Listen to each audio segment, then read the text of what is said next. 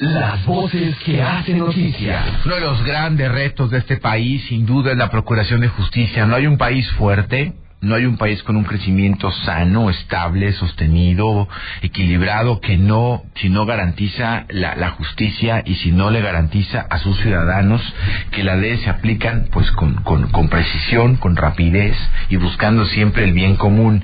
Miren, hoy eh, se vive un debate sobre una intención de iniciativas que pretende llevar la Fiscalía General de la República, Alejandro Gertz Manero, el fiscal, al Congreso mexicano, que han puesto eh, pues la, la, alarma en algunas instancias que procura la justicia mexicana porque pudieran ser algunos riesgos o algunos intentos de violentar, de transgredir la autonomía entre los poderes. Hemos buscado a Laurence Pantin, ella es la coordinadora del programa de transparencia en la justicia de México Evalúa, para que nos explique, porque la verdad es que son temas eh, complejos, ¿eh? o sea, son temas complejos, pero, pero hay que estar en esos temas, porque tienen que ver con lo que vivimos todos los días en México, con las leyes que nos protegen y con las instituciones que hacen su trabajo para garantizar seguridad. Entonces, eh, Laurence nos va a explicar y lo que está ocurriendo hoy con este intento de iniciativas para que podrían, dice ella, generar un retroceso en el sistema de justicia penal acusatorio y el debido proceso. Me da mucho gusto, Lauren, saludarte. Gracias por atender la llamada. Buenas noches. Muy buenas noches, Héctor. Este, a ti y a tu auditorio. Gracias, bienvenida. A ver, cuéntanos de qué se trata, danos un poquitín de contexto. No somos tan expertos eh, como, como lo eres tú, pero danos un poco de contexto para que entendamos la relevancia del tema.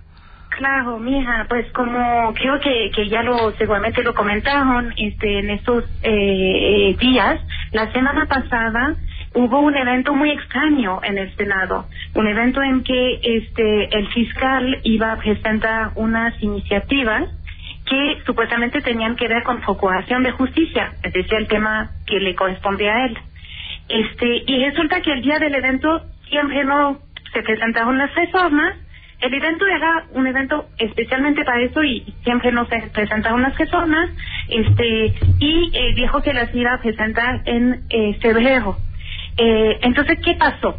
Pasó en el día que se habían filtrado, se filtraron las iniciativas que él estaba por presentar y que causaron mucha inconformidad, no solamente entre sociedad civil o académicos o expertos, etcétera, sino incluso al, este, en, en el mismo este gobierno este federal este y también este inconformidad con el poder judicial federal. Eh, y es este esa parte de la cual quiero hablar porque me parece que eh, es, es muy problemática.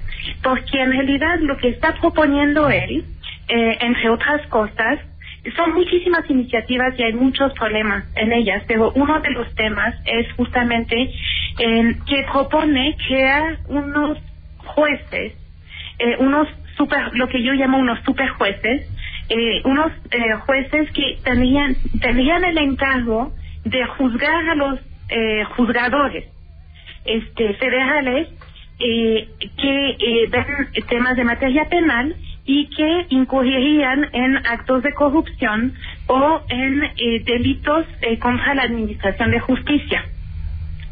El tema es que en la actualidad, cuando un juez o un magistrado comete uno de estos delitos, quien se encarga de, de este, juzgarlo es un juez penal, como cualquier otro ciudadano. ¿Me explico? Sí. Este, solamente que eh, pues el Consejo de la Judicatura tiene primero que suspender al juez o al magistrado para, digamos, dar el visto bueno para que se pueda eh, juzgar. Pero en ese caso, si hay alguna denuncia, etcétera, pues se procesa como normalmente se procesan este cualquier persona que haya cometido un delito. El tema es que lo que él está proponiendo es que hay estos juzgados que no se hayan nombrados por el Consejo de la, eh, los jueces y, magistrados de estos juzgados y tribunales no se hayan nombrados por el Consejo de la Judicatura, siguiendo un proceso de carrera judicial con eh, concursos de oposición, pero serían jueces nombrados a propuesta del presidente, este, eh, que, que haría como una propuesta de terna y eh, la, haría efectivamente esta propuesta al Senado y el Senado designaría a estos jueces magistrados. Allí lo que vemos es un grave riesgo de este eh, pues este, que pone en riesgo este, la independencia judicial y la división de poderes. Esto implica que eh, si, por ejemplo, eh, además ahora mismo estamos viendo que hay una alineación muy fuerte entre el poder el poder perdón, ejecutivo y el poder legislativo, entonces eh, sería darle este la posibilidad en, cuando hay una decisión judicial que no le guste este al, al presidente o a la mayoría legislativa de perseguir al juez que haya tomado esta decisión porque además de proponer este nueva manera de juzgar a los jueces, este lo que está proponiendo este el fiscal es un nuevo delito. Este en el la propuesta de código eh, este penal nacional que está este que ha preparado él agregó un nuevo delito este que eh, con, con dedicatoria a los jueces, digamos, este porque ese delito, este delito este que se llama responsabilidad para jueces por indebido ejercicio de sus funciones, prevé que se pueda perseguir a un juez este y eh, que se le pueda eh, dar una pena de cárcel de cuatro a diez años, eh, además de inhabilitarlo obviamente, eh, si un juez se le encuentra que resolvió notariamente contrario a las previsiones y obligaciones que le marca la ley. Pero esto de notoriamente contrario a la ley, ¿qué significa? Este, porque en realidad cualquier persona que no está conforme con la decisión de un juez, por ejemplo, lo que puede hacer es llegar a este, este presentar una apelación en una segunda instancia. Y lo que en general hace el el abogado o el Ministerio Público, cuando no está de acuerdo con la decisión del juez de primera instancia, es decir que el juez decidió contrariamente a la ley, ¿no? E, es su argumento. Entonces, lo que está, este nuevo delito está este, haciendo es dejar la puerta abierta a que básicamente se persiga a cualquier juez o cualquier decisión que tome que, que este, la persona que denuncie considere que este esta decisión contraria a la ley. Y como bien sabemos la ley es sujeta a interpretación. Este eh, entonces sería como realmente muy problemático que vemos estas propuestas que hace este el fiscal porque en realidad este lo que vemos este además es como cierta intención no y además a, a mí lo que me llama mucho la atención es que en todo este paquete de iniciativas eh, sabemos muy bien, porque quiero subrayar algo, sí, claramente hay problemas de corrupción este, en el Poder Judicial Federal, este, claramente eso es una realidad. Este, no quiero como dar la impresión de que no este, estoy reconociendo esto, pero también hay muchísimos problemas de corrupción y yo diría que quizás más estén en los ministerios públicos.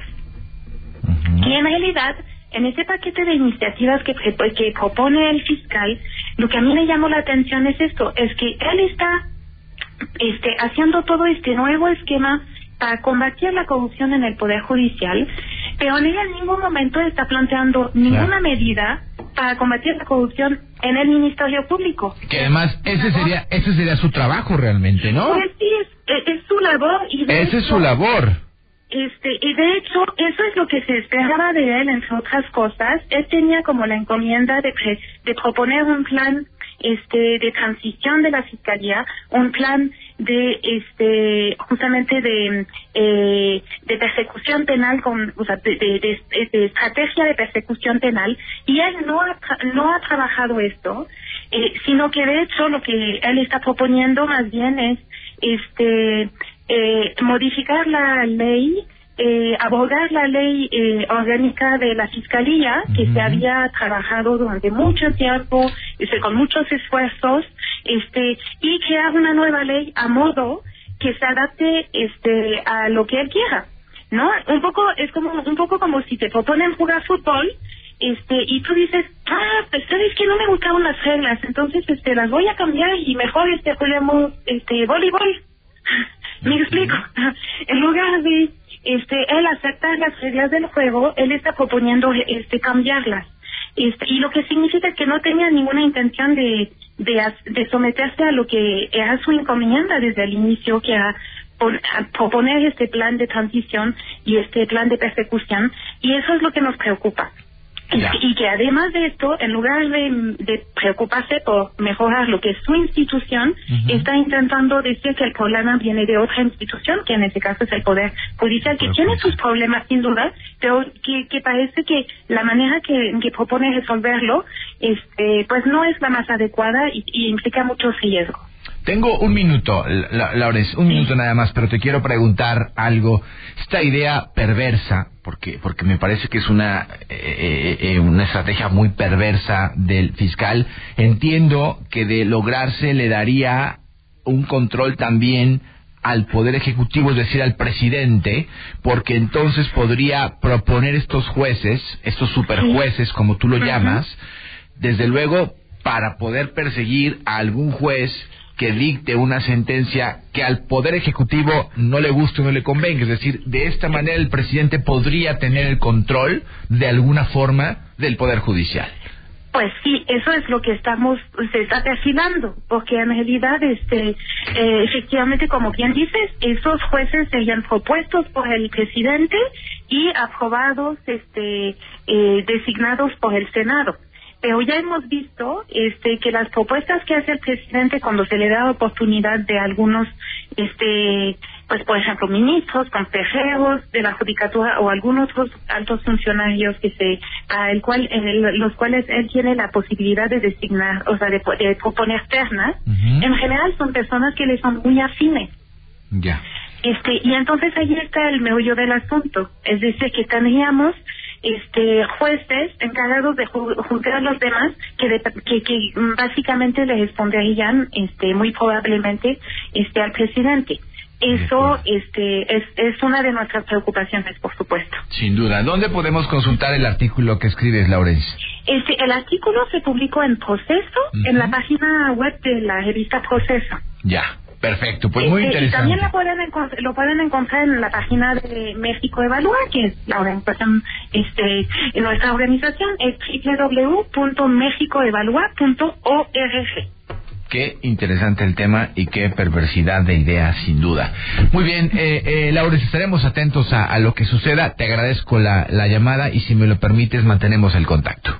Por supuesto, con mucho gusto. Buenas noches. Un gusto para mí. Buenas noches. Laurence Pantín, coordinadora del programa de transparencia en la justicia de México Evalúa. O sea, el presidente empeñado, empeñado de una u otra forma también de meterse en el control, así como controla ya el poder legislativo, querer controlar también el poder judicial. Esto es terrible. Vamos con información financiera. El valor del dinero.